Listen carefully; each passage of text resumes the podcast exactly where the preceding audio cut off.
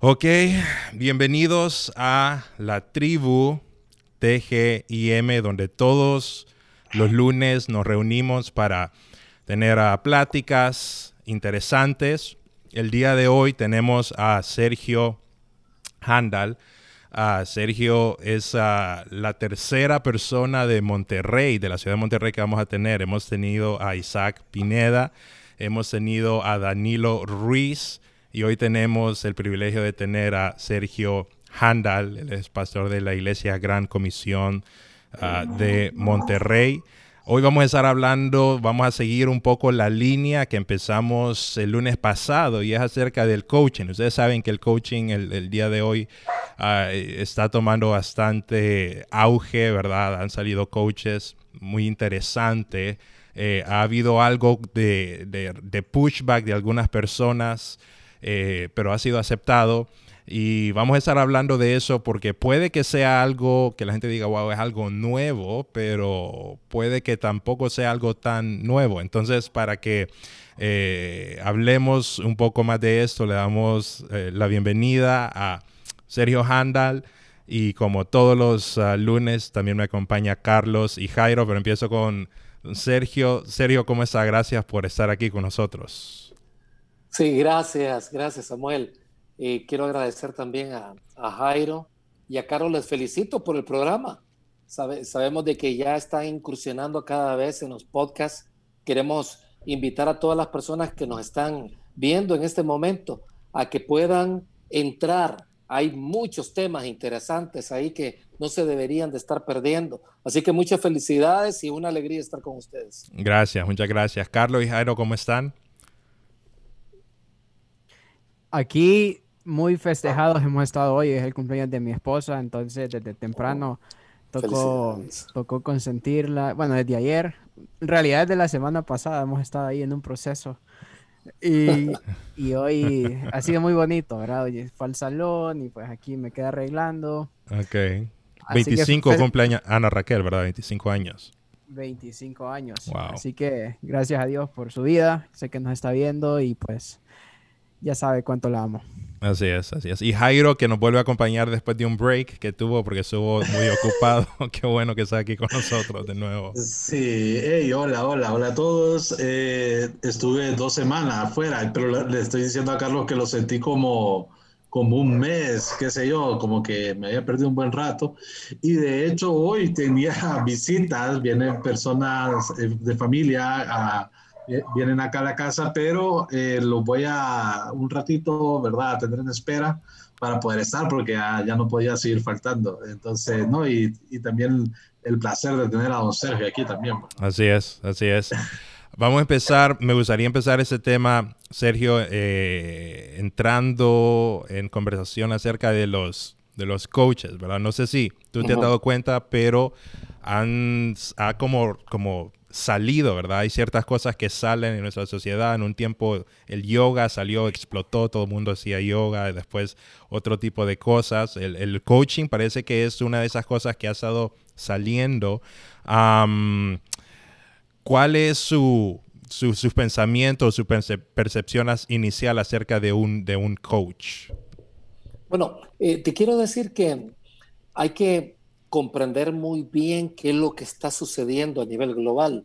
Eh, en un estudio que recientemente se hizo en la Universidad de Stanford, se demostró que muchas personas, muchas personas que están involucradas en el coaching son coléricos o sanguíneos hmm. a nivel de personalidad, o sea, personas muy extrovertidas que tienen una característica muy especial tienen opiniones fuertes acerca de cómo se tiene que hacer las cosas.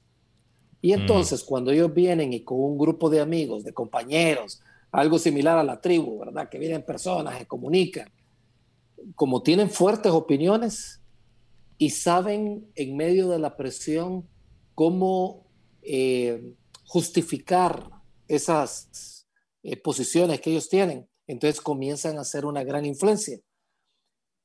No hay que confundir ese tipo de influencia que lamentablemente algunas personas dicen, él es un coach porque tiene tres, cuatro opiniones fuertes, las hace valer, pero creo que no, no, no, no, yo no confiaría mi vida a una persona que simplemente tiene posiciones fuertes. Creo que el coach de más alto valor es aquel que sabe dirigir a otra persona de acuerdo al contexto, de acuerdo a las capacidades que cada individuo tiene, que sabe callar, que sabe esperar.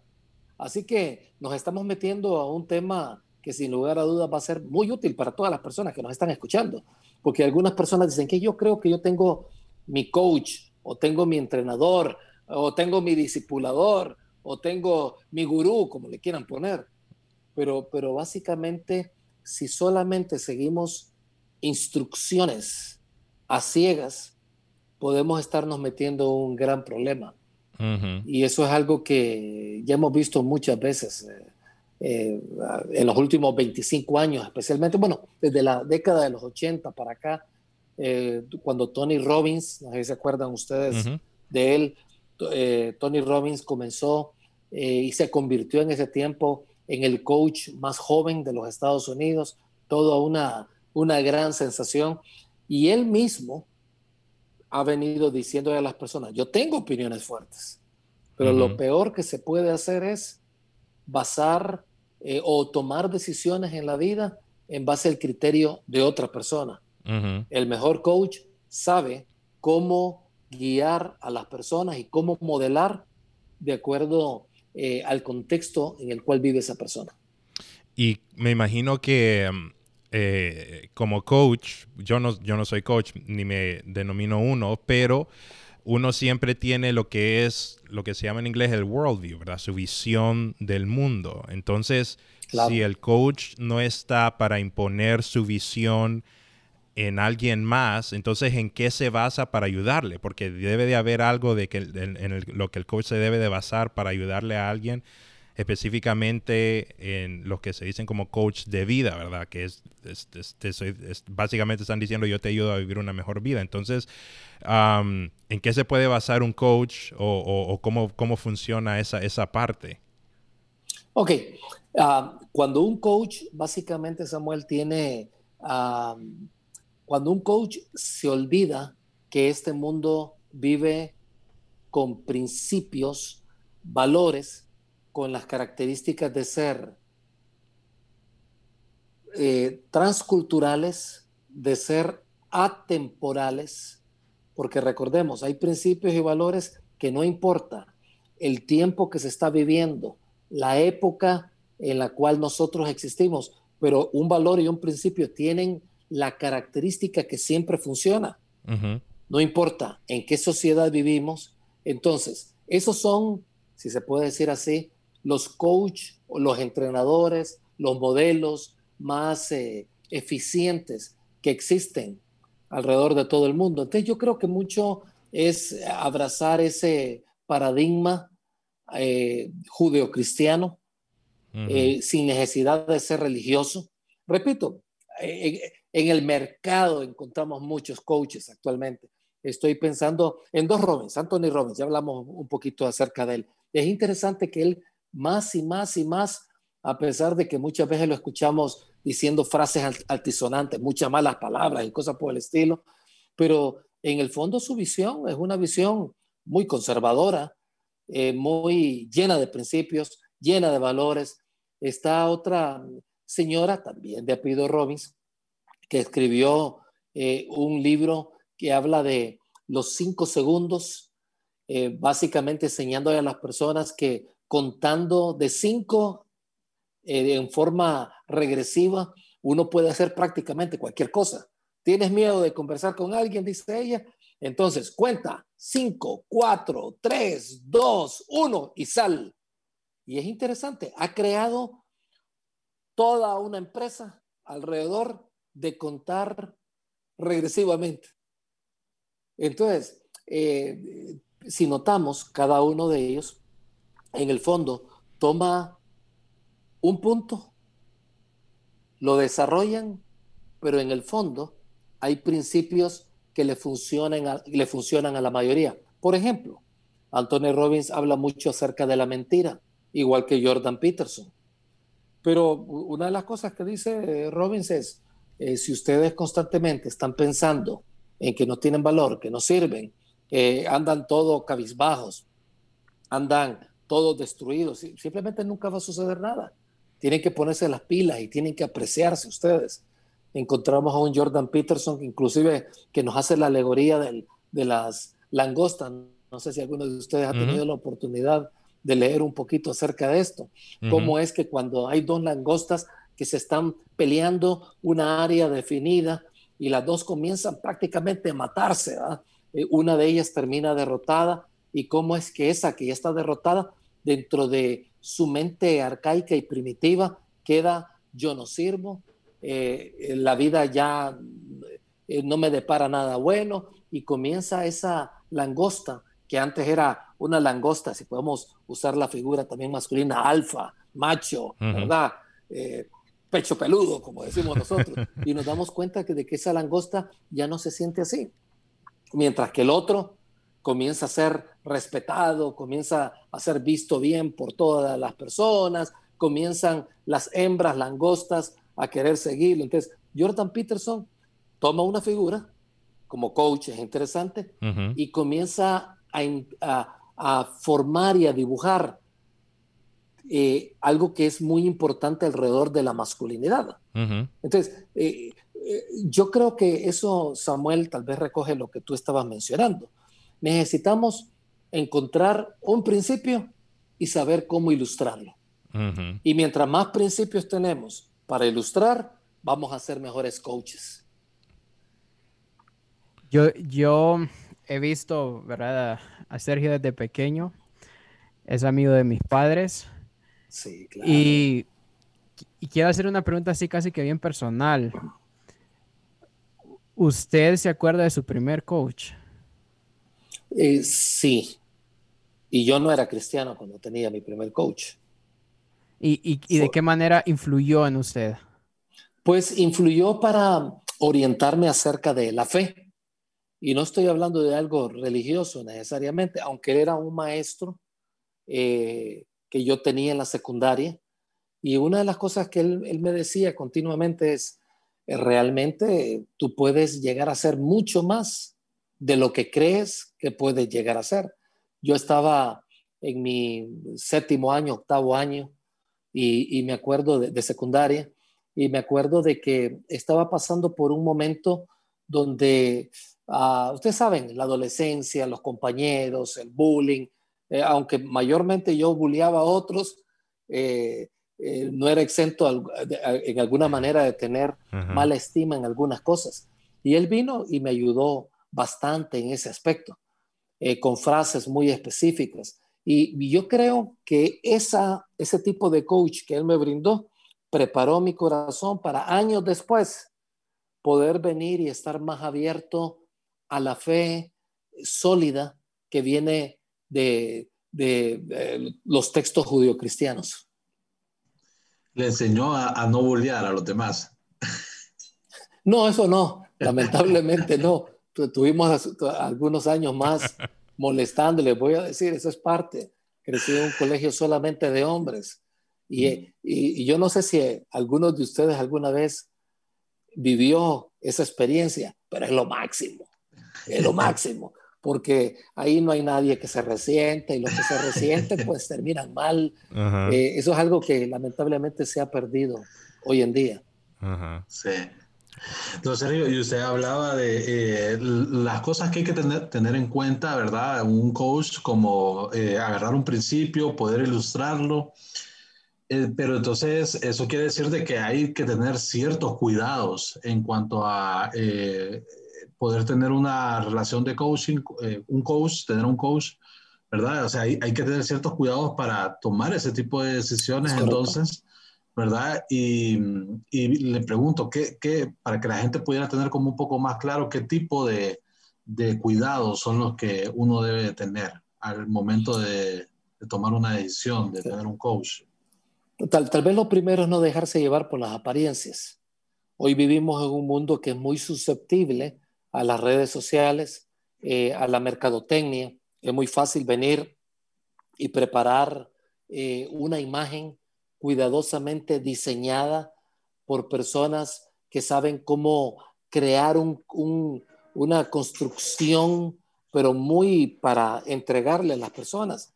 Lamentablemente eso eh, no dura mucho tiempo, cae. Lamentablemente cae juntamente con las personas que seguían esa figura. Y eso lo hemos visto muchas veces, o sea, es, algo que, que, que aburre tantas veces. Eh, se, se, miran personas que suben y, y, caen. Entonces yo creo que no hay que dejarse llevar por la apariencia.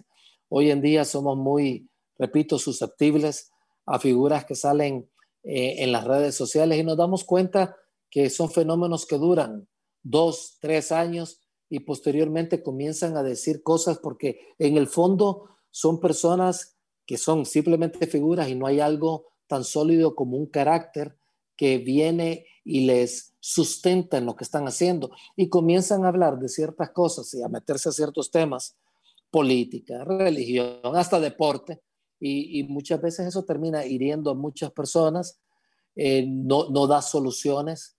La gente necesita cosas que le sirvan.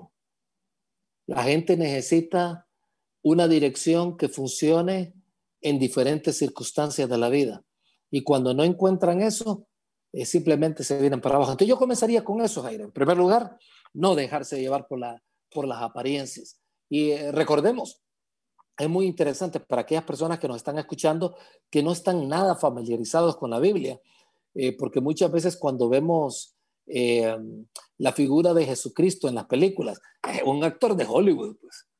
Inclusive hay, hay Jesucristos con ojos verdes, azules, tienen el pelo totalmente eh, arreglado que muchas mujeres eh, dirían, wow, qué pelo más bonito tiene Jesucristo. Y sin embargo, la Biblia cuando habla de Jesús dice que es una persona que no tenía un atractivo físico como para seguirlo. Entonces, si, no si Jesús no tenía un atractivo físico, ¿qué es lo que la gente veía en él cuando él hablaba? Y no necesariamente cuando hacía un milagro. Yo me imagino que muchas personas decían que cuando hacía milagros cualquiera puede seguir a cualquiera. Pero yo creo que su personalidad era atrayente. Lo que comunicaba con sus palabras, en primer lugar, él lo estaba viviendo. No hay nada más poderoso que alguien que vive algo y después lo enseña.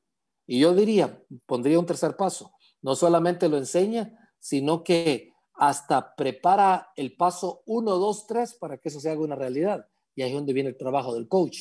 Un coach que es lo que es, que después que él vive algo, lo enseña y después le dice a la gente el cómo puede eso ser real en la vida de esa persona. Y ahí entonces nos encontramos con un coach de alta eficiencia. Sí. Y don Sergio, ¿quién necesita un coach? Porque la vez pasada encontré una publicación de alguien que decía que no, los coaches, todo eso es mentira, solo son gente que no son profesionales, ¿verdad? Otra gente decía, yo, ¿verdad? Eso, es, yo no necesito coach porque estoy bien. Eh, otra persona puede que piense, los la única persona que necesitan un coach son las personas que están en una situación bien, ¿verdad? Están en depresión. Vulnerables. vulnerables. Ajá. Entonces, ¿quién necesita un coach? Si yo digo, necesita, necesito yo un coach, aunque yo me sienta bien, o cómo funciona ese principio. Ok, hay que desmitificar el concepto del coach. Por alguna razón las personas creen que solamente deberían de tener un coach, un modelo, una sola persona que los influencie, un solo discipulador. Y no, no me quiero dar a malentender, no estoy eh, llevando el mensaje que hay que destruir todo un sistema que uno ha desarrollado, pero todos nosotros podemos aprender de más de una persona. Y si solamente estamos aprendiendo de una sola persona, estamos en grave peligro. Deberíamos de tener dos o tres personas en el área familiar, por decir algo. Deberíamos de tener dos o tres personas en el área de expresión pública. Deberíamos de tener personas que nos eh, enseñen en el área eh, de desarrollo de medios de comunicación. Eh, en otras palabras, necesitamos tener eh, buenos ejemplos alrededor y ellos son, en cierta medida, coaches para nosotros. En segundo lugar, no solamente deberíamos de tener uno, En segundo lugar, yo creo que no necesariamente tenemos que conocerlos personalmente. Nosotros podemos aprender mucho de personas a través de libros. Eh, en el mundo que estamos hoy hay tantas eh, plataformas, está el YouTube, hay eh, páginas específicas donde uno con un pago que muchas veces no es ni tan alto puede tener un entrenamiento que le sirva para dos o tres años. Hay que invertir en la preparación. Una de las cosas más lamentables que yo veo hoy en día es que aquellos que están, y, uno no se da cuenta, que están cochando a los jóvenes hoy en día son eh, los artistas de Hollywood, los cantantes. Eh, eso es lo que ellos ven. Entonces, no es eh, ninguna sorpresa que la juventud se está viniendo para abajo de una forma tan estratosférica. Entonces, yo creo que hay que venir y exhortar a las personas a que encuentren buenos coaches. Así es, así es. Em, hay una pregunta que yo creo que podés leer, Carlos, que, alguien hizo una, una, pregunta acerca de la diferencia entre un coach y discipulado, pero no sé si la tenés ahí, Carlos. Aquí la tengo, solo rápidamente voy a saludar a las personas que nos escribieron. Francisco Morales dice saludos a mi amigo y mentor Sergio. Mi papá me está viendo también. Saludos a nuestro amigo Sergio, dice. Eh, Neme Hernández dice. Hola, Paquito. ¿Se podría considerar que un coach no es un discipulador? Aclararme. Eh, sí, sí. Yo, creo que sí. Es, es importante entender el objetivo específico. Por ejemplo, yo no voy a, tener a una persona que me capacita, por ejemplo, en el área de ser más eficaz en el manejo eh, de mis eh, asuntos financieros, por decir algo, un coach en el área financiera o un coach eh, en el área de manejo de todas las actividades que tengo que hacer diariamente. Por ejemplo, un Stephen Covey que ya falleció. Yo puedo aprender mucho de un Stephen Covey. Yo puedo aprender mucho de un David Ramsey, por ejemplo, de un Dave Ramsey. yo puedo aprender mucho de un Sixto Porras. Puedo aprender bastante de, personas en esas áreas, pero yo voy a buscar en el área espiritual y a eso yo le llamo un discipulador, me meto un poquito más en eso. Aunque es un coach, es alguien que se especializa en modelar el carácter cristiano en la vida de otra persona. Entonces, allí hay una diferencia muy sustancial, o sea, no todo coach modela carácter necesariamente. Entonces, el discipulador eh, tiene la característica que eso sí lo puede hacer, aunque bien, le, quiero decir también que en algunos medios seculares que no son cristianos, algunas personas se autodenominan discípulos cuyos discipuladores no, no, son necesariamente personas religiosas. Entonces, pero para nuestro fin, para todo lo que estamos conversando, un discipulador es un coach pero no todo coach es un discipulador. Y eso es importante, de alguna manera, hacer la distinción. Así es. Buenísimo eso. Y cuando se trata de agarrar la, parte de ser coach como carrera, eh, básicamente, ¿verdad? Cobrar por los servicios, ¿cuánto cambia la dinámica ahí? Eh, yo creo que hay muchas personas que pueden hacer ese trabajo.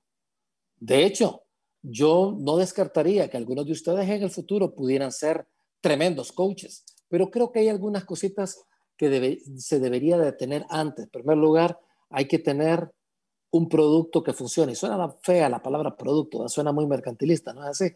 Pero en esencia hay muchas personas que necesitan, necesitan urgentemente alguien que les diga las verdades, alguien que les ilustre un punto, que les diga cómo salir de una característica muy propia de depresiones cíclicas y no volver a estar allí, eh, que les ayude cómo salir de una forma muy consistente de deudas que han sido hasta patrimonio de los abuelos y, ser otra persona, eh, venir y ser un líder en el hogar. O sea, es importante tener algo que vender tener un producto. Yo diría ese producto, insisto, muchas veces eh, debe tener una base muy importante, en primer lugar, siendo modelada por el mismo coach.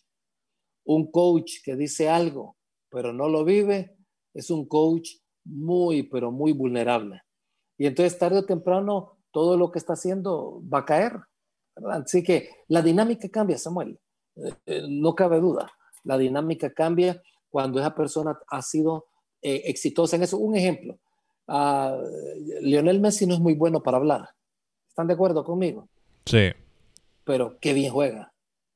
Nos guste o no nos guste, juega bien. Un Cristiano Ronaldo tiene tantas virtudes, un atleta de alto rendimiento. Entonces, si, si alguno de ellos me dicen, yo quiero enseñarte y existe la posibilidad que tú aprendas de mí, eh, eh, un joven que tenga esas aspiraciones va a estar en manos de personas que han vivido, son autoridades en lo que ellos dicen.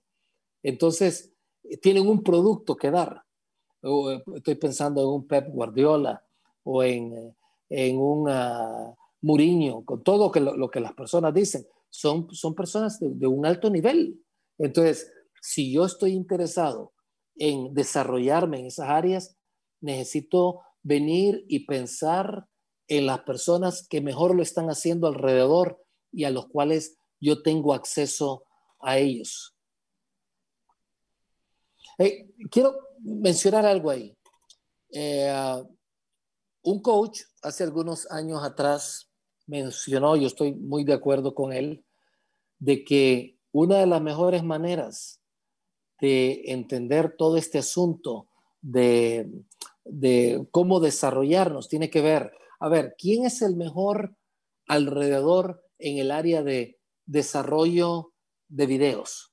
¿Quién es el mejor speaker si me, si me interesa aprender a hablar correctamente? ¿Quién es la persona que con mayor facilidad sabe comunicarse eficientemente con las masas? ¿Y por qué no aprender del mejor? Entonces, tenemos que aspirar a lo mejor. Y hoy en día, con la tecnología, eso es totalmente posible. Eh, cuando usted mencionaba eh, algo bien interesante de tener diferentes coaches en, en, varios aspectos de nuestra vida, o sea, eso es multiplicador en el sentido de que puedo, puedo eh, agarrar información e inspirarme de diferentes personas con tener relaciones con algunos de ellos, con otros tal vez no necesariamente, porque puede ser que usted esté en Monterrey y yo esté escuchando sus conferencias y, y usted me esté coachando a mí en muchas, en muchas cosas, ¿verdad? Pero tal vez yo a, a Sergio lo veo cada, una vez al año, por ejemplo. Es correcto. Y, puede ser que sea alguien que tal vez con, con quien nunca me voy a topar en la vida, pero de repente me surge una pregunta ahí y es em, si yo le voy a poner un ejemplo eh, de este tipo.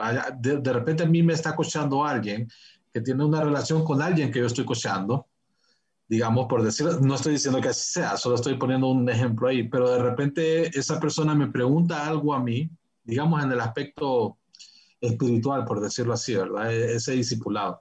Me pregunta algo a mí y entonces, pero también eh, me dice, pero tal persona me dijo otra cosa y es la persona que, que me está escuchando a mí. Entonces, eh, ahí, ¿cómo se maneja esa situación? De repente que, que eh, estemos escuchando varias voces, pero entonces no, no dicen lo mismo. O sea, dicen de repente un consejo o una idea diferente de lo que esa persona... Pues bienvenido al, bienvenido al planeta Tierra, Jairo. así, son las cosas. O sea, por ejemplo, si hubieras estado en el momento cuando estaba Pablo y Bernabé discutiendo si se llevaban a Juan Marcos o no, ¿quién tenía la razón? O sea, ¿quién tenía la razón? Pablo te hubiera dicho, Jairo, llévate a Juan Marcos. O no te lleves a Juan Marcos mira que es una persona inconsistente. Bernabé dijo, tal vez te hubiera dicho, no, hombre, hay que darle una oportunidad a la gente. Me lo voy a llevar, el muchacho ya está arrepentido. Entonces, eh, yo creo, si, te, pones a ver, parece que fuera eh, muy diferente, pero así es la vida. En la vida hay que tomar decisiones. Y los mejores líderes saben de que una de las peores cosas que existen es simplemente no tomar una decisión. Y, fíjate también, esa es la gran diferencia entre tener un coach, por ejemplo, yo puedo tener a, un Ben Shapiro como, como mi modelo en muchas cosas. Puedo tener a un Jordan Peterson en el área de masculinidad, de verdad, como un buen ejemplo. Pero no los conozco personalmente. Y ahí es donde viene la diferencia con el discipulador, con el discipulado, que es cuando yo puedo hablar con otra persona, que esa persona me conozca, conozca mi contexto y de esa manera poder guiarme en todo esto. Por eso es que hoy en día hay algunos, eh, hablando otra vez de eh, Samuel, de lo que tú estabas mencionando de, del financiamiento, ¿te acuerdas que me lo mencionaste hace poquito, antes de que Jairo tuviera la palabra? Eh, esas personas que vienen y de alguna manera se monetizan, se dan cuenta que su tiempo es tan corto que necesitan tener, cobrar 5, 10, 15 mil dólares eh, por 4 o 5 horas donde la persona se sienta y viene y te da un consejo muy específico sobre qué quieres hacer en la vida. Y, tú puedes decirle lo que te carga y todo eso, lo único que nos muestra es que el mundo está lleno de ideas diferentes y de alguna forma eso nos lleva en primer lugar a escuchar varios consejos. Fíjate qué interesante. ¿Cuántos consejeros nos dice la Biblia que deberíamos de tener en el momento de tomar una decisión importante? Muchos. ¿Cuántos? Varios, varios. Muchos. No, dice uno. Sí, sí. O sea, no estoy diciendo con esto que hay que rebelarse y hacer una rebelión contra todos los discipuladores. Yo, creo que ese no es el espíritu. El espíritu es de que cuando yo tenga que tomar decisiones importantes, debo de eh, pedir más de un consejo a varias personas que sean buenos en esa área, que sean buenos en el área del carácter, que hayan tenido éxito en esa área que yo estoy pidiendo consejo y después de eso yo puedo tomar una decisión, porque así es la vida, la vida real es de que hay que tomar decisiones. Y, por último, yo creo que esto es importante. Eh, al final del proceso, el proceso deliberativo individual tiene que ser en una meditación y contemplación de las verdades de Dios. Yo creo que eso es importantísimo. Tengo que encontrarme delante de Dios, poner sus principios frente a nuestros ojos y decir, ok Dios, esto es lo que me ha dicho toda la gente, ¿qué dices tú? Y allí tomar la última decisión. Así es, buenísimo. Don Sergio, fíjese que, bueno, la vez pasada tuvimos a Isaac, ¿verdad? Isaac Pineda. Eh, y una de las cosas, una de las razones por las cuales eh, decidimos contactarle usted para hablar este tema es porque conocemos a varias personas que dicen una de las influencias más grandes de mi vida ha sido Sergio, ¿verdad? Inclusive yo, yo tenía un, líder, uno de mis supervisores, que la, la, influencia de usted había sido a tal manera que él imitaba inclusive algunos de los movimientos y, y era como alguna una clase de, como de chiste entre, entre nosotros que pero pero llegó, llegó a ese, a ese punto. Pero mi pregunta es usted ha sido uh, influencia y coach para algunas personas para muchas personas ha sido de forma em, que se ha dado por accidente o cuán e-, específico o cuán estratega fue usted en decir yo voy a ser un coach para esas personas, yo las voy a agarrar y las voy a influenciar? Yo creo que yo nunca he pensado quiero ser un coach para alguien. Nunca lo he pensado. Lo único que quiero es transmitir verdades, transmitir lo que yo aprendo. Y fíjate, Samuel, que cuando uno, y, yo creo que esto es una parte muy toral, muy importante, cuando uno piensa en la gente y se conmueve con lo que está pasando la gente y quiere decirle a esas personas que están sufriendo o que quieren crecer y que tienen ese espíritu de aprendiz que es tan importante, eh, ¿qué es lo que se puede hacer? Entonces, las personas salen beneficiadas. Yo creo que toda aquella persona que quisiera ser de influencia a otro debe de cumplir algunos requisitos. Número uno, amar a la gente. Un, supuesto coach que no quiere a la gente, la gente se va a dar cuenta. La gente va a decir, no, esta persona solamente está vendiendo libros. Esta persona eh, está creando eh, muchas facetas de algo que anteriormente estaba bien, pero se ha metido en otros rollos a fin de venir y que cuánto sacarnos monetariamente. Entonces la gente se da cuenta cuando uno les está sirviendo o no les está sirviendo.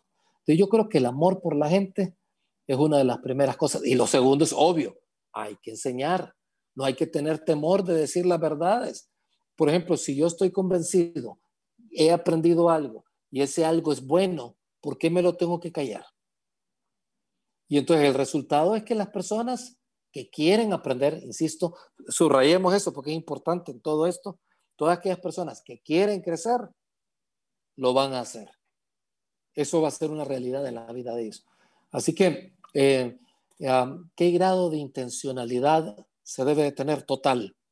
No es algo que sucede de la noche a la mañana. Por ejemplo, volvemos al caso de Cristiano Ronaldo y Lionel Messi. ¿Son ellos buenísimos? En, sus áreas. Pues bien, buenísimos. ¿Son ellos buenos coaches? ¿Han sabido transmitir todo lo que ellos son a otros? No lo sabemos todavía. No, no sé si van a salir tres o cuatro Cristianos Ronaldo o tres y cuatro meses debido al, al esfuerzo que cada uno de ellos se dio. Y ese es un buen ejemplo. Personas altamente capaces, pero que no necesariamente enseñan lo que están haciendo y no estoy diciendo que no quieran a la gente, ¿verdad? Pero probablemente no están pensando tanto en la gente. Están pensando más en ellos, en desarrollarse como individuos y salir adelante y echar adelante sus empresas. Repito, no, no estoy tratando de, de, criticar a los, a los deportistas, tienen su momento, ese es el momento para que ellos jueguen, hagan dinero y, y después vivan el resto de sus vidas, si, si es que saben administrar bien su dinero. Pero notemos la diferencia con un coach. El coach se interesa en la gente. Entonces, la, la, gran pregunta para todas aquellas personas que nos están viendo es, ¿quieres ser un coach? Si la respuesta es sí, yo haría la segunda pregunta. ¿Amas a la gente? ¿Te conmueve ver a la gente sufriendo? ¿Qué haces tú cuando tienes una palabra que puede cambiar la vida de esa persona? ¿Te la guardas? Entonces, la respuesta a eso hace la gran diferencia y te convierte en un líder. Recordemos, no existe líder sin seguidores.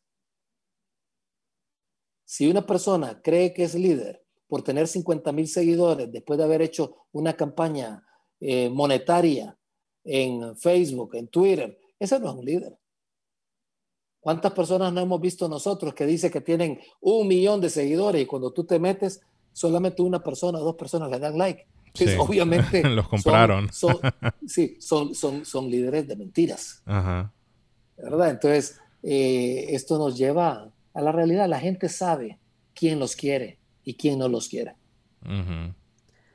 Siguiendo con esa misma línea de Samuel, ¿verdad? Que sabemos que hay varias personas que han sido influenciadas por el coaching de Sergio.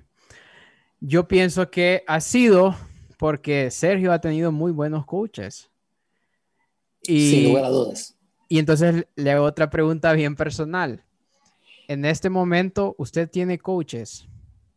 Sí, sí. Y cuando, cuando digo que tenemos coaches es, repito, no estamos hablando de una sola persona con la cual se habla. Yo hablo con muchas personas en áreas donde ellos son buenos y hablo cosas específicas con ellos. Por ejemplo, estoy pensando en mis amigos. Francisco Morales es uno de ellos eh, Denny Chavarría es otro, Edwin, Isaac, eh, eh, Foncho, Nelson Guerra, que ha sido en cierto aspecto como un papá para mí. Entonces, encontramos todas esas personas que están alrededor y, de ellos se puede aprender un chorro. Sin embargo, les voy a poner un ejemplo, algo que me sucedió, algo de la vida real. hace poquito yo estaba aconsejando a un par de parejas eh, dos parejas diferentes. Uno de ellos con un problema muy serio a nivel de, de eh, luchas entre ellos, una rivalidad entre esposo y esposa muy fuerte. y por otra parte una situación donde ella había tomado la decisión de ya divorciarse del marido. Entonces, francamente, aquello me estaba causando a mí mucho conflicto, a pesar de la experiencia que Dios nos ha dado. Yo dije, wow, ¿cómo puedo yo ayudar a estas personas? Porque aquí hay elementos juveniles, si se puede decir así, del siglo XXI que no se manejan igual como lo manejábamos en los 80 y los 90. Entonces lo que yo hice fue, me conecté con un coach, con un líder, con una persona que trata ese tipo de situaciones, un experto terapeuta en el área matrimonial que cobra y cobra bien. Me voy a entender. Y le dije, necesito un par de horas contigo. Hice cita con él, esperé el tiempo necesario para hacer cita con él, me senté con él vía Zoom, así como estamos nosotros. Bueno, una hora por teléfono y otra hora vía Zoom. Y te voy a decir, le hice todas las preguntas, ¿cómo puedo yo hacer en este caso? A los 15 minutos me había dado la respuesta. ¿De qué aconsejar? ¿Cómo hacer? Ahora bien, si tú notas, tenemos tantos hermanos buenos que nos aconsejan alrededor, pero había una situación donde mi mente tenía un bloqueo, no sabía qué hacer. Y entonces, encontrar a una persona conocido en Latinoamérica como uno de los mejores terapeutas matrimoniales que hay y tomarme tiempo con él para hablar, sin decir nombres de las personas, pero sí contándoles el caso. Para mí fue una tremenda lección. De hecho, después de esas dos horas, yo creo que yo soy muchísimo mejor para aconsejar en esas áreas de lo que había sido antes de platicar con esta persona. No sé si eso puede de alguna manera ilustrar lo que estábamos hablando. Sí, porque creo que de alguna manera se podría llegar a pensar que uno llega a cierto nivel o ser, ser cierta edad o lo que sea, en que ya no necesito un coach, ya recibí todo lo que tenía que recibir y pues ya, ya aprendí todo, ya sé todo, pero siento yo que lo que usted está diciendo es muy valioso porque... O pensar que un coach tiene que ser mayor que yo, ¿verdad? ¿Qué me va a dar, me va a dar, verdad? Un coach que es 10 años menor que yo, ¿verdad? Yo sé más, tengo más tiempo. Sí. E, es correcto. De hecho, esta persona con la cual yo conversé creo que puede ser unos 5 o 6 años menor que yo. Sin embargo, es una tremenda autoridad en esa área. Entonces, ¿por qué yo no voy a aprender de alguien que se ha especializado en lidiar con matrimonios y que sabe poner el 1, 2, 3, porque fíjense, muchas veces cuando uno está en la resolución de problemas, no solamente basta con saber cuál es el problema. Hay personas que conocen el problema, están muy empapados cuál es el problema, lamentablemente no saben cómo venir y desmenuzar ese problema para que de esa forma, pues las personas que nos escuchan puedan tomar una decisión. Pero hay gente que ya se ha especializado en eso. Por ejemplo, si, eh, mientras nosotros estamos conversando, les aseguro, pondría mis manos al fuego, como dice popularmente, que hay personas que están altamente endeudadas. Y yo haría la siguiente pregunta. ¿A donde quién ha sacudido, que sea un buen ejemplo, o dos o tres personas que sean buenos ejemplos, que antes estaban endeudadas y hoy no lo están? y no, no por ganarse la lotería ni nada por el estilo. ¿Cómo, ¿Cómo, hicieron ellos? ¿Quién te está guiando en eso? Entonces, si una persona está esperando, como decimos popularmente, que San Juan baje el dedo para decirle qué hacer, nunca va a suceder, jamás va a suceder. Si una persona quiere convertirse en un líder y simplemente está esperando que lo llamen para ponerlo en una posición, nunca va a ser un líder. Un líder tiene que pegarse, una persona que pretenda ser líder debe de tener un espíritu de aprendiz y ponerse al lado de una persona que lo guíe hasta cierto nivel. Entonces, eso nos lleva a otra realidad. No necesariamente los coaches deben ser los únicos coaches para toda la vida en esa área. Siempre hay personas que pueden ser mucho más eficientes, ah, pueden guiarnos mejor, eh, nos pueden llevar a otros niveles.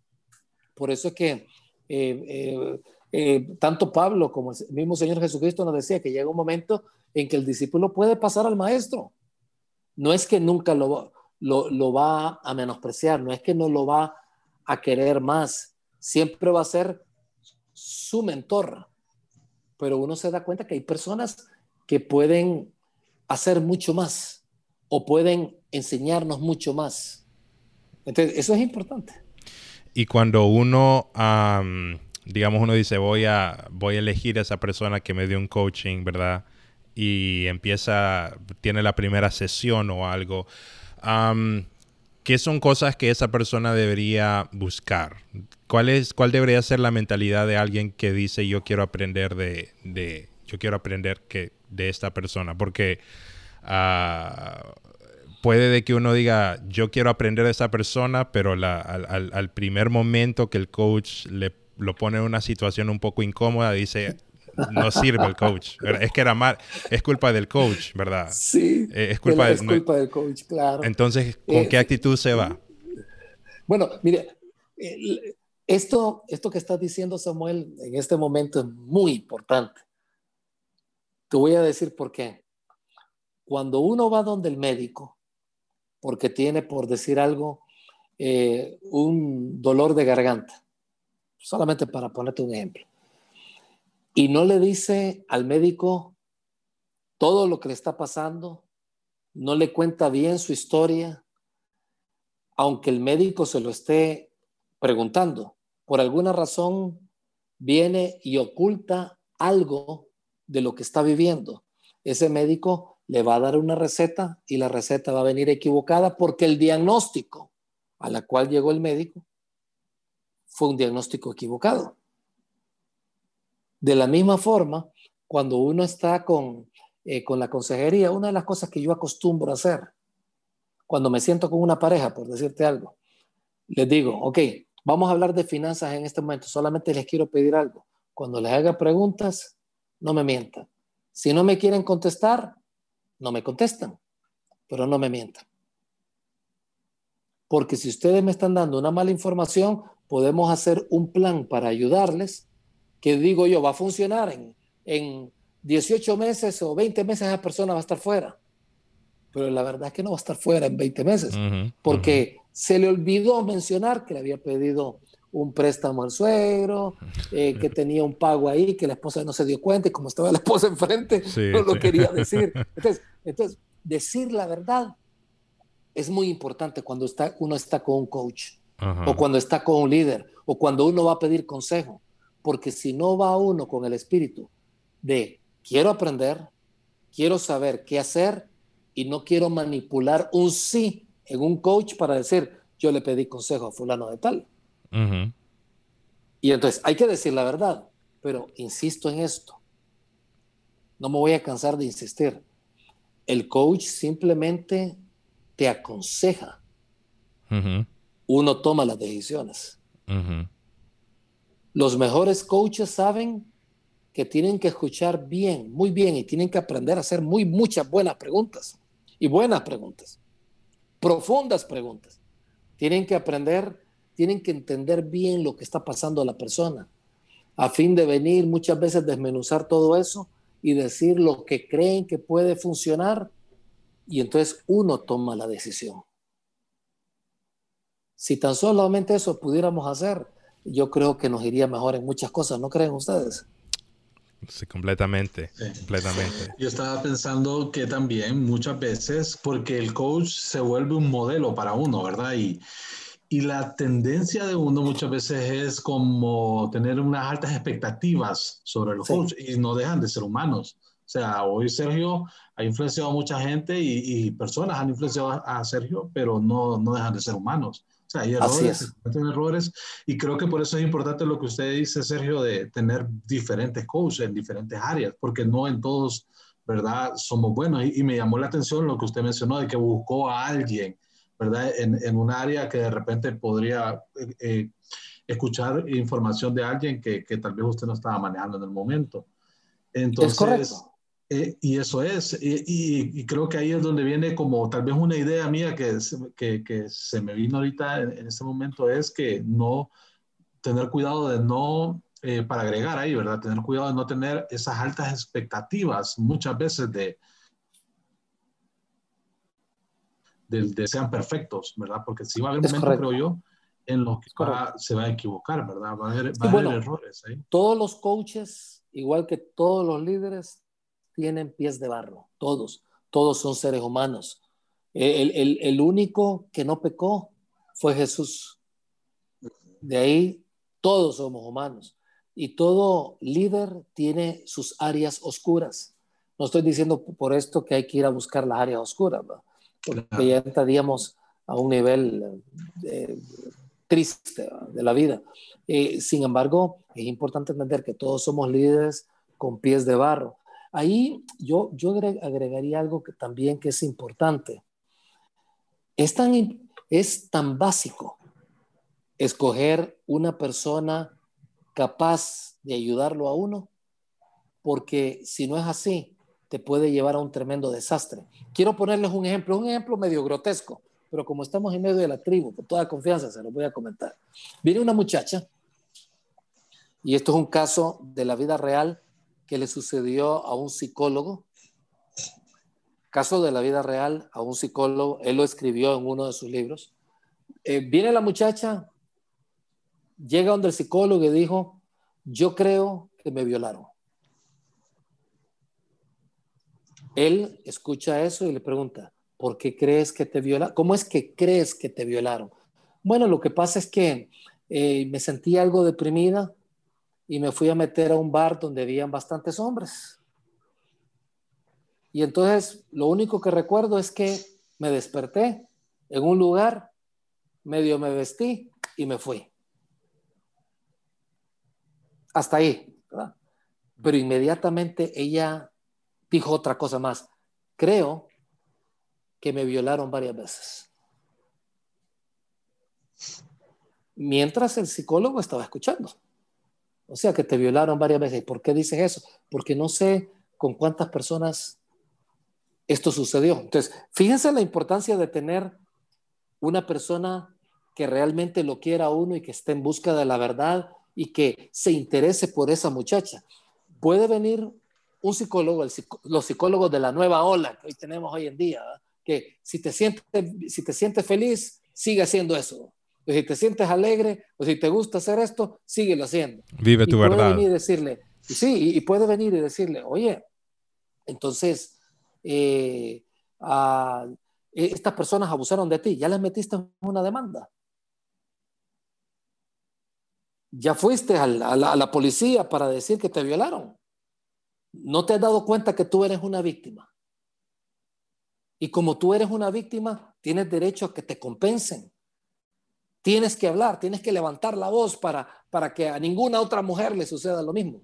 Entonces, puede venir un psicólogo de la nueva ola y lo que va a crear en esa muchacha es una mentalidad de víctima. Sí, yo caí, en las garras de hombres que me violaron eh, y esto es un desastre, así que hay que detener a esos hombres, un ejemplo.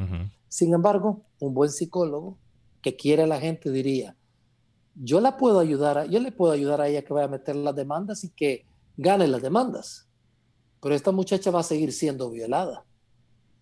Porque lo que sucede es que cuando se deprime, se va a meter a bares donde es que está lleno de hombres se pone súper alcoholizada y termina acostándose con X cantidad de personas. Entonces va a venir y le va a decir, oye, cuéntame más de tus depresiones. ¿Por qué te vas a un bar lleno de hombres? ¿Qué te lleva a beber bastante? Entonces llega un momento en que comienza a ayudar a esa muchacha a ir a la realidad del problema. Entonces, después de ciertas sesiones, esa muchacha puede decir, yo no tengo por qué estar buscando salida a mis dolores yendo a beber o yendo a drogarme o yendo a acostarme con alguien.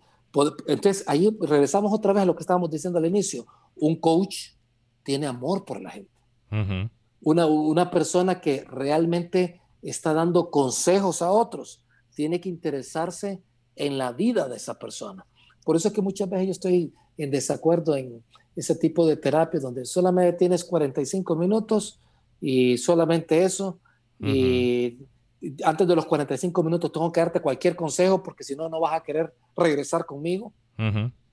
Eso no es estar pensando en la gente. Yo creo que los mejores coaches son aquellos que con toda sinceridad dicen, oye, te he estado escuchando, me parece que tenemos muchas cosas, pero vamos a necesitar más tiempo a fin de poder darte un buen consejo. No sé si eso de alguna manera ilustra lo que estábamos hablando, ¿no? Sí, sí. Claro que sí, buenísimo. Voy a leer unos comentarios de gente que nos ha estado saludando. Francisco Aristides, Santa María, saludos desde El Salvador. Wildin Celaya, saludos desde IGC Las Vegas, Santa Bárbara. Nos saluda Elizabeth Nolasco.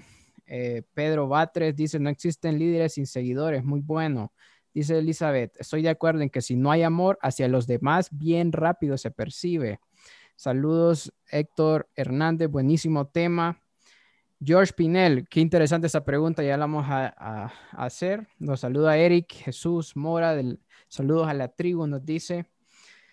Em, nos dice George, ¿qué beneficios tengo al tener un coach?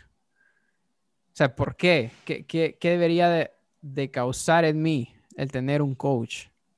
Ok, yo diría que aquel que no debería de tener un coach es aquel que es un 10 en todo en la vida. Entonces, si uno sabe el todo del todo, ¿para qué necesita un coach? No hay problema, ¿verdad? Como alguien dice, eh, soy tan humilde que todo lo sé, así que no le voy a pedir consejo a nadie. Entonces, eso es un engaño. Eh, yo creo que la, el líder verdadero, el coach humilde, es aquella persona que dice, yo no lo sé todo, tengo que seguirme preparando, tengo que seguir aprendiendo. Saben, eh, particularmente yo me he sentido muy, muy animado con, con mis amigos con mis amigos, creo, que les mencioné de Nelson, Foncho, Denis, Edwin, ellos siempre están aprendiendo, Paco, siempre están aprendiendo, continuamente tienen un libro frente a ellos. Y uno dice, pero ¿por qué siguen leyendo si saben tanto? Porque quieren seguirse preparando. Rick Warren, por ejemplo, muchos de nosotros conocemos al pastor Rick Warren. No sé si ustedes sabían que él es el doctor Rick Warren. Pero no es doctor eh, por que se lo dieron eh, en una forma honorífica. Él ha sacado varios doctorados y él dice, yo sigo estudiando, sigo sacando, eh, sigo metiéndome en la Biblia porque yo soy un hombre de la palabra y nunca se termina de aprender con respecto a la palabra. Y eso es lo mismo en cualquier área, ¿verdad? Eh, piensa en cualquier área de la vida. Uno siempre necesita tener personas de quienes aprender eh, así que no menospreciemos a la gente. Es más, no menospreciemos cómo es que se ven. Por ejemplo, estoy pensando en un César Vidal. Eh, César Vidal, hoy por hoy, a, nivel cristiano, por lo menos, es una de las personas que mejor nos está pintando el panorama geoestratégico del mundo. Un mundo que cambia. Entonces, eh, si yo no leo, simplemente me voy a quedar con lo que me está diciendo están diciendo las personas alrededor. Y si esas personas lamentablemente no leen eh, o no estudian o no buscan, eh, simplemente todos aquellos que están a su alrededor eh, se van a ver muy dañados. ¿Se acuerdan de John Maxwell con la ley de la tapa? ¿Qué pasa si yo soy un líder 7 y el resto de las personas son personas que están a nivel 3? Son líderes, pero a nivel 3. Yo soy un líder a nivel 7. Y esas personas que son siete comienzan a crecer y son cuatro. Y después son cinco porque tienen todavía que aprender de nosotros. Y llega un momento que son siete y yo no crezco. ¿Qué es lo que va a suceder? Lo va a estancar. Si, el primer siete no quiere aprender, una de dos. Ese que ya le está pegando ahí se va a estancar porque tiene la idea mal concebida de que no puede eh, venir y aprender más que ese siete que no quiere crecer. Entonces, esto nos enseña que tenemos que crecer a 10 y después a 12 y a 15 y a 20. Siempre podemos mejorar nuestro liderazgo. Y eso es lo bonito. Eh, nadie se jubila de ser líder. No existe una edad donde nos vamos a jubilar. Es más, mientras más años pasen, la sabiduría va a ser más grande si es que tenemos un espíritu de aprendiz. Aquel que no quiere aprender ya se comenzó a morir. Wow, buenísimo. Em, una de las, de las eh, cosas interesantes acerca de los coaches es que han salido lo que, lo que se dicen, yo soy un coach de vida. Entonces, ¿verdad? Hay, hay coach de finanzas, hay coach eh, de familia, ¿verdad? Hay coach de negocios. Esos no tienen que ser cristianos porque hay, ¿verdad? Eh, hay, pueden ser personas seculares que saben mucho de negocios y uno los puede seguir para aprender de negocios. Una de las cosas que eh, surge bastante es el día de hoy, en día el entorno es un poco el, rechazo, el rechazo a, principios judeo-cristianos, ¿verdad? La Biblia, ¿verdad? La Biblia es un libro atrasado, todo eso, ¿verdad? Pero digamos, si alguien que no cree en Dios, dice, yo no creo en Dios, ¿verdad? Yo estoy feliz como, como, como ateo, uh, pero yo quisiera alguien que me ayude a vivir mejor, buscar un coach de vida. cuando se trata de vivir una buena vida, creo yo que los principios judeocristianos forman una gran parte de que alguien pueda vivir una buena vida. Claro, claro. ¿Por qué debería alguien ateo que no cree en Dios, ah, considerar a un coach de vida con principios judeo-cristianos? Porque la cosmovisión que ellos han tenido simplemente no los lleva a nada. Por ejemplo, ¿qué puedes tú decirle a un ateo cuyo hijo acaba de fallecer? ¿Qué, le puedes decir? Bueno, eh, la, ley de la vida. terminó. Sí. Eh, mira cómo te consuelas, vete a beber, comienza a usar drogas, comienza a tomar pastillas, porque ni modo, así es la vida. Entonces, esa visión fatalista del mundo propio de no tener a Dios, tarde o temprano te paga mal.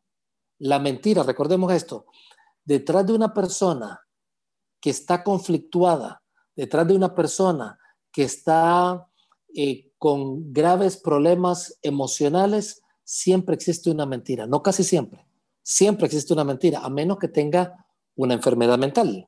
¿Me explico? Entonces, muchos ateos o muchas personas que aunque se dicen cristianos, realmente no tienen una como visión cristiana, tarde o temprano se van a pegar muy fuerte con la realidad de la vida. Entonces, es muy diferente decirle a esa persona, oye, algún día tú vas a volver a ver a tu hijo. Algún día. Qué lástima lo que pasó con él, qué pesar. Pero la muerte no es un estado de término, sino el comienzo de la mejor etapa de un individuo. Entonces, son dos mundos totalmente diferentes. Vámonos a la parte financiera. Eh, dos personas que casi todo el mundo conoce, si no lo conocen, no, nos están metiendo mucho en el área financiera. Robert Kiyosaki de papá rico, papá pobre, todo un gurú en esa área, y Dave Ramsey. Si ustedes notan, los dos piensan diametralmente opuestos en muchas cosas. Kiyosaki te dice que, que, la verdad es que no hay deudas que sean necesariamente malas si uno las sabe manejar. Sin embargo, la Biblia dice que no, te metas, que no te metas a deudas. Y David Ramsey te dice, no te metas a deudas, paga contado. Entonces, hay dos puntos que son aparentemente irreconciliables. Entonces yo diría que en ese aspecto uno tiene que venir y darse y, preguntarse, a ver, ¿qué es lo que yo puedo sacar de, Dave Ramsey? Yo creo que él es bueno para salir de deudas, pero ¿cómo yo puedo, ahora que tengo la plata, ahora que tengo dinero ahorrado, cómo yo puedo sacar ventaja a mis inversiones? Tal vez Dave Ramsey no te va a ayudar en esa área, pero sí te va a ayudar el otro. Si tú notas, uno es cristiano, otro no es cristiano. Entonces, la cosmovisión cristiana hasta cierto punto es esencial. Formarse en ella. De esa forma podemos pedir consejo alrededor y decir, esta persona no lo ve de esta manera porque es budista o porque es ateo, pero esta, este consejo que me dio me parece que se puede aplicar. Entonces, yo, yo, yo, pienso que los valores que sustentan ese consejo deben de ser relacionados con principios atemporales y principios eh, que vayan más allá de la cultura propia de, de, de, una etnia en particular. Wow, buenísimo, buenísimo. Sí.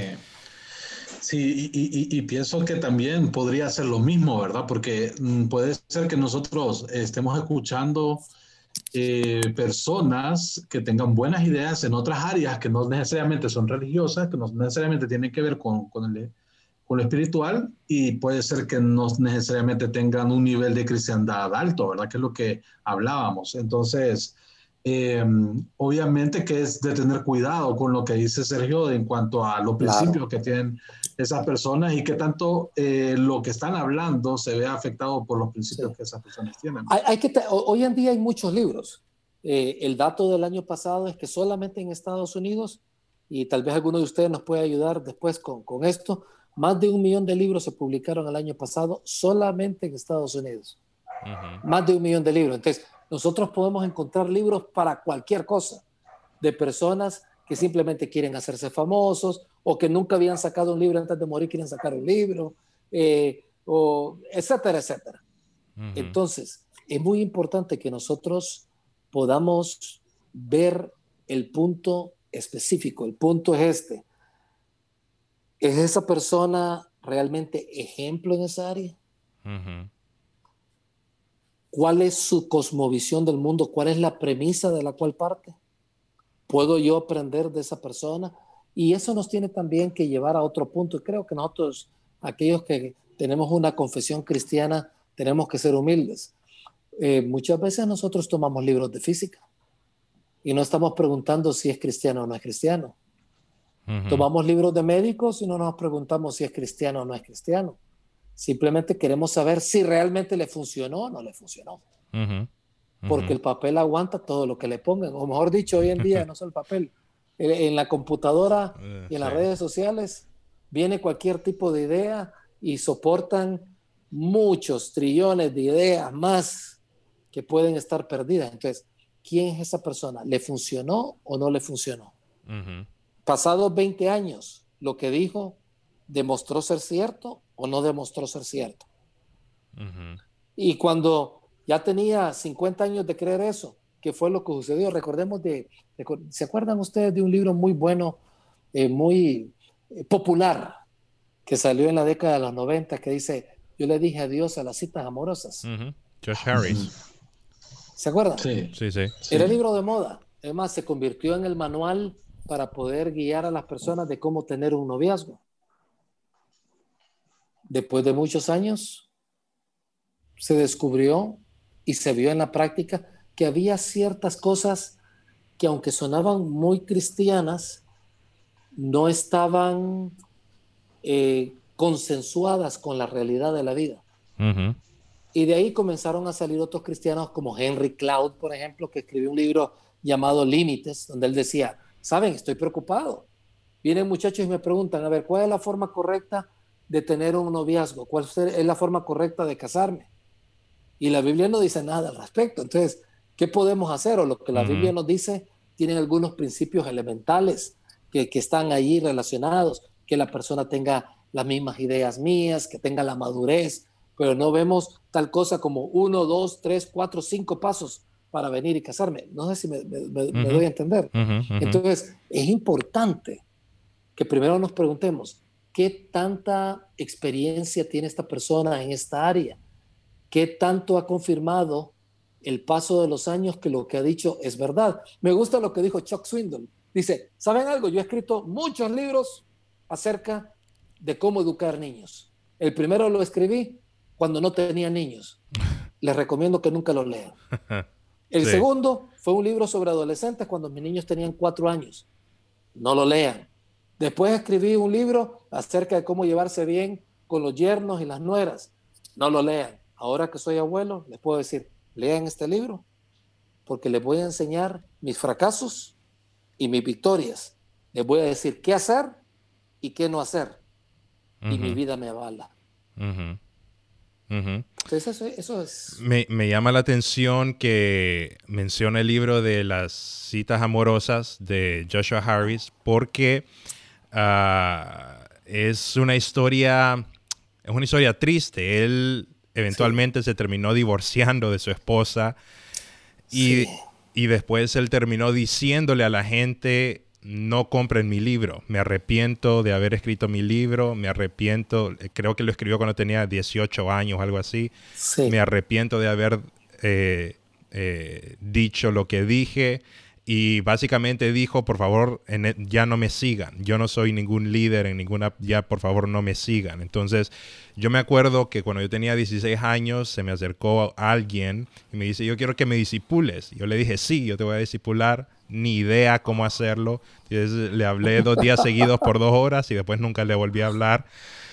Eh, ah, si, si, alguien, digamos, ¿cómo no cometemos el error de, no, cómo no cometemos el error del, del, autor de este libro de decir alguien creerse, hey, yo, yo voy a dar consejo y después al mismo tiempo no estar listo o, también eh, alguien de, que alguien le diga, por favor, quiero que me des consejo y uno no sentirse, wow, yo, yo, yo siento que yo no te puedo guiar en esta, en esta, en esta área, siento que, estoy incapaz, siento que no soy suficiente. Entonces, ¿cómo se maneja eso?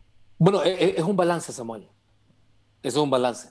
Los mejores mentores no le dicen a la gente lo que tienen que hacer, porque si no le va a ir mal y van a vivir eternamente con las, con las decisiones de esa decisión que han tomado.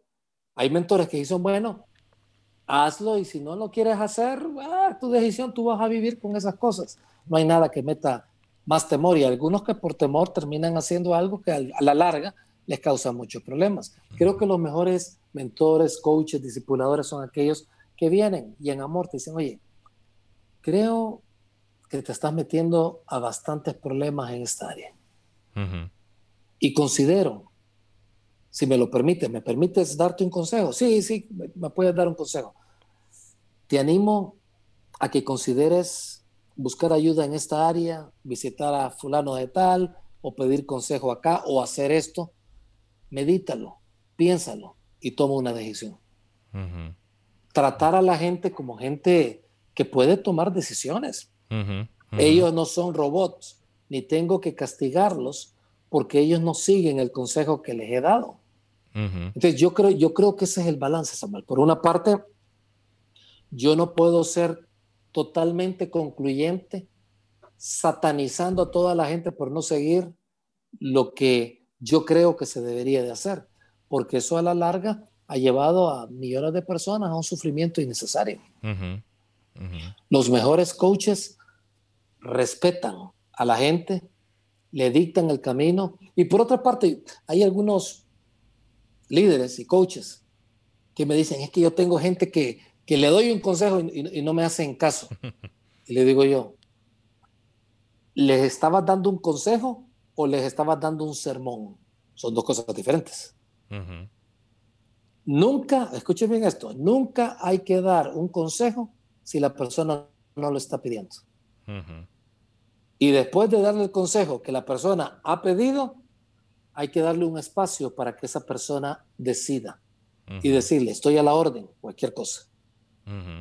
La mayoría de las veces va a tomar una buena decisión, va a ser una decisión de la propia persona y no va a ser porque lo obligamos a hacerlo.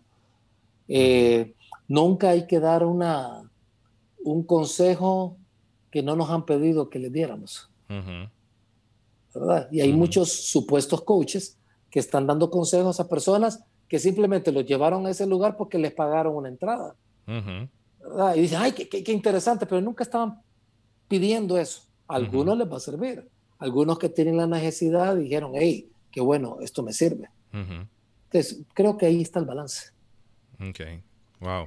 desconozco si lo ha hecho, pero le hago la pregunta, ¿ha pensado alguna vez en escribir un libro? Eh, sí, no, sí, sí, sí he pensado en eso no creo, repito, no creo que yo sea un, ah, no creo que sea una persona buena para escribir. afortunadamente hoy hay personas que se sientan con una grabadora, te hacen todas las preguntas y después te organizan el libro. Busque un coach, busque un coach que le ayude a escribir. Así es, así es. Hay muchas buenas personas alrededor, aún dentro de nuestras iglesias, que pueden ayudar en esas áreas. Va a llegar su momento.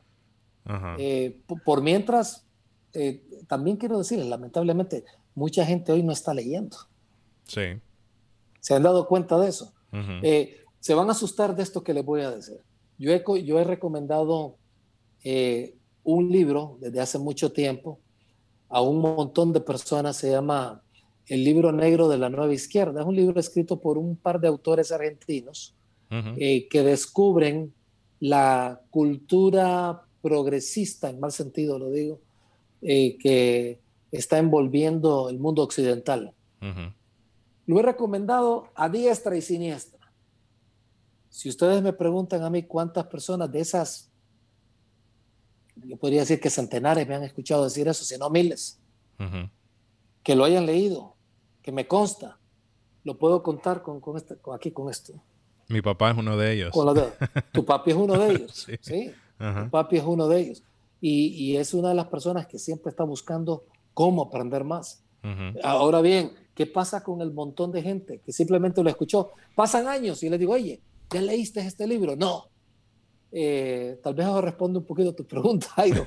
Y yo, yo, yo eh, me siento como más impulsado a venir y, y entrar a través de medios como este, por ejemplo donde queda grabado, es mucho más fácil, es más fácil venir y estar haciendo labores en la casa.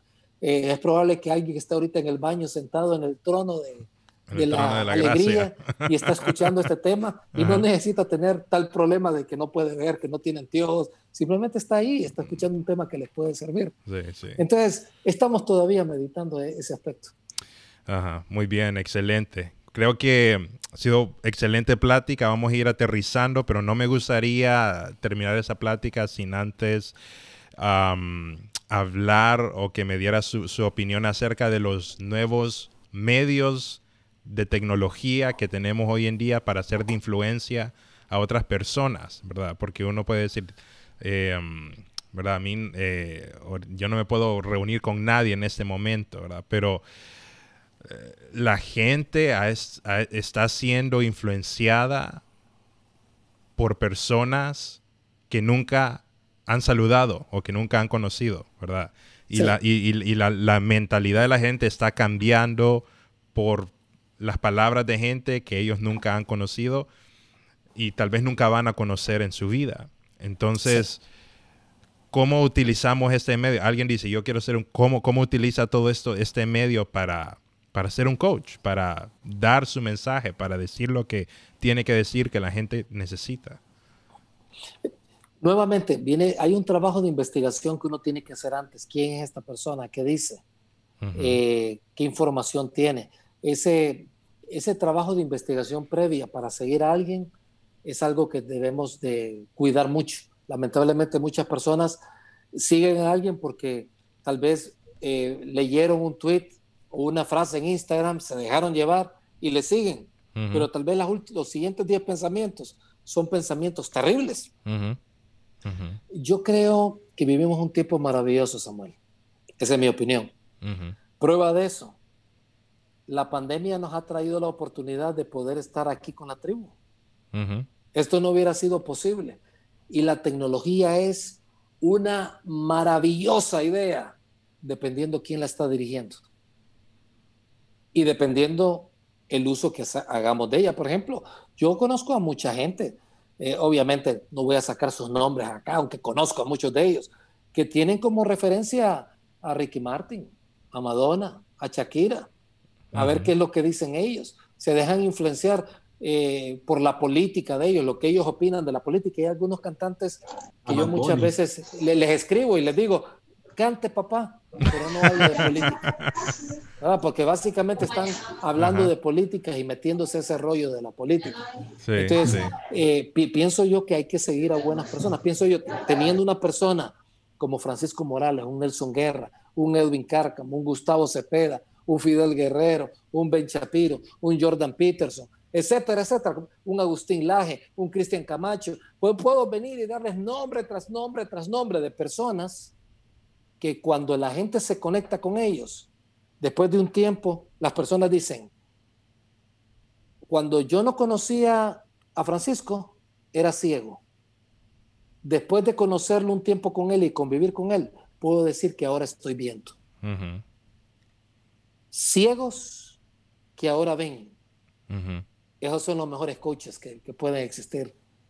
Que yo pueda decir, esto era yo antes de encontrarme con esta persona y hoy puedo ver. Entonces, yo, creo que yo animaría a todas las personas que nos están escuchando, sigan a lo mejor que ustedes puedan encontrar a su alrededor. Estudien un poquito el contexto, no se dejen llevar por una carita bonita ni una frase especial que saber de quién se la robaron. ¿Verdad? Vean quién es esa persona, síganla. Nosotros tenemos grandes ejemplos, eh, Samuel, Jairo, Carlos, personas que deberíamos de seguir. Eh, hay gente en medio de nosotros que deberíamos de apoyar, no solamente para que tengan más seguidores, sino para que a su vez ellos puedan venir y salir adelante. Yo le pido a Dios que en medio de nosotros salgan muchos influencers, muchos, porque la tecnología lo permite. Y, a mí me gustaría ver chavos en, en sus 20 y en sus 30, maduros, ayudando a personas alrededor. Estamos viviendo tiempo maravilloso. Es increíble que Carlos ahí donde está sentado puede venir y decir algo y ya no es como antes. Antes, por decirte algo, antes nosotros teníamos eh, grados de separación. Alguien dijo que todo ser humano tiene seis grados de separación con la persona más importante del mundo. ¿Han escuchado ustedes eso? Los seis grados de separación. Por ejemplo, si yo, yo conozco personas que a su vez me pueden llevar donde personas que tal vez conozcan a Donald Trump. Sí. Por decir algo. Entonces, si yo quiero llegar a Donald Trump, es posible que lo pueda hacer. Dice, dicen las personas que existen seis grados de separación. Ahora bien, hoy en día, con el Instagram, con el Twitter, con el Facebook, ya no hay grados de separación.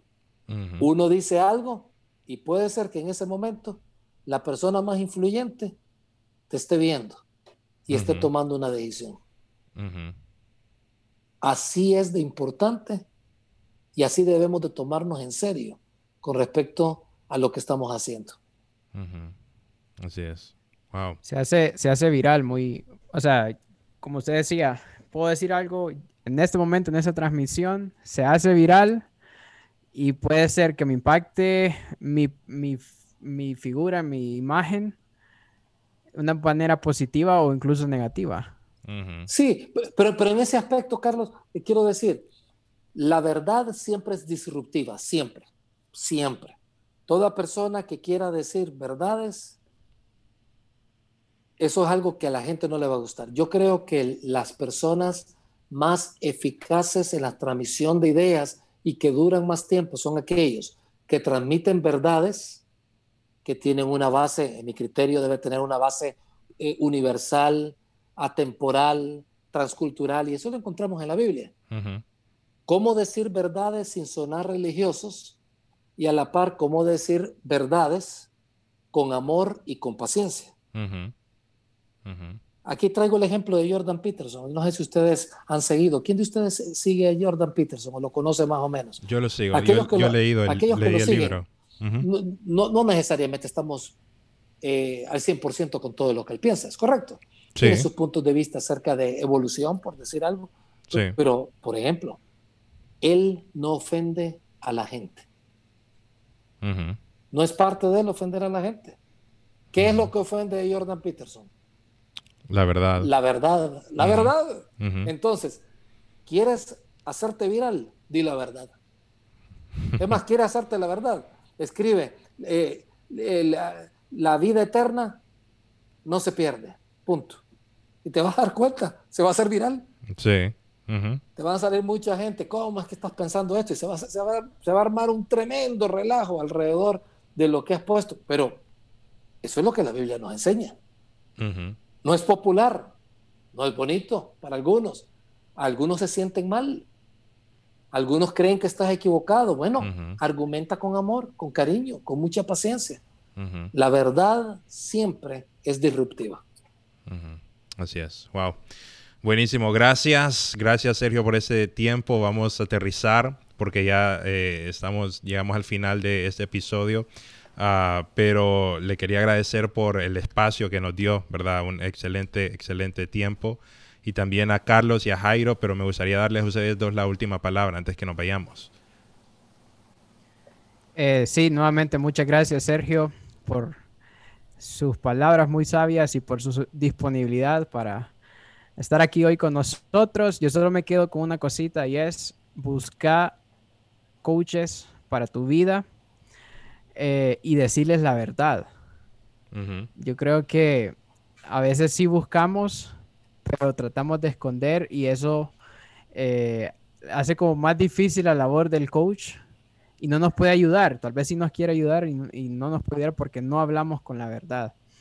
Y la verdad, como decía Sergio, siempre va a causar un efecto. Así es. Ah, yo me recordé bastante eh, y no sé si, bueno, tiene la intención y sé que viene mucho de ahí, cuando Sergio menciona cosas como el coach eh, está, tiene que tener amor. Y, me acuerdo cuando Jesús le dijo a Pedro, ¿verdad? Que si lo amaba, y entonces le dijo que apacentara a, la gente, ¿verdad? O sea, que, cuidara a la gente. Entonces, y, fue tres veces que, que, se lo mencionó. Entonces, si tiene que, eh, todo aquel que lo quiera hacer tiene que tener esa actitud de amor y creo que Creo que las personas que uno tiene que buscar tiene que eh, irse por ese lado, ¿verdad? Que realmente vea una intención de ayudar y de, de, servir a otros, ¿verdad?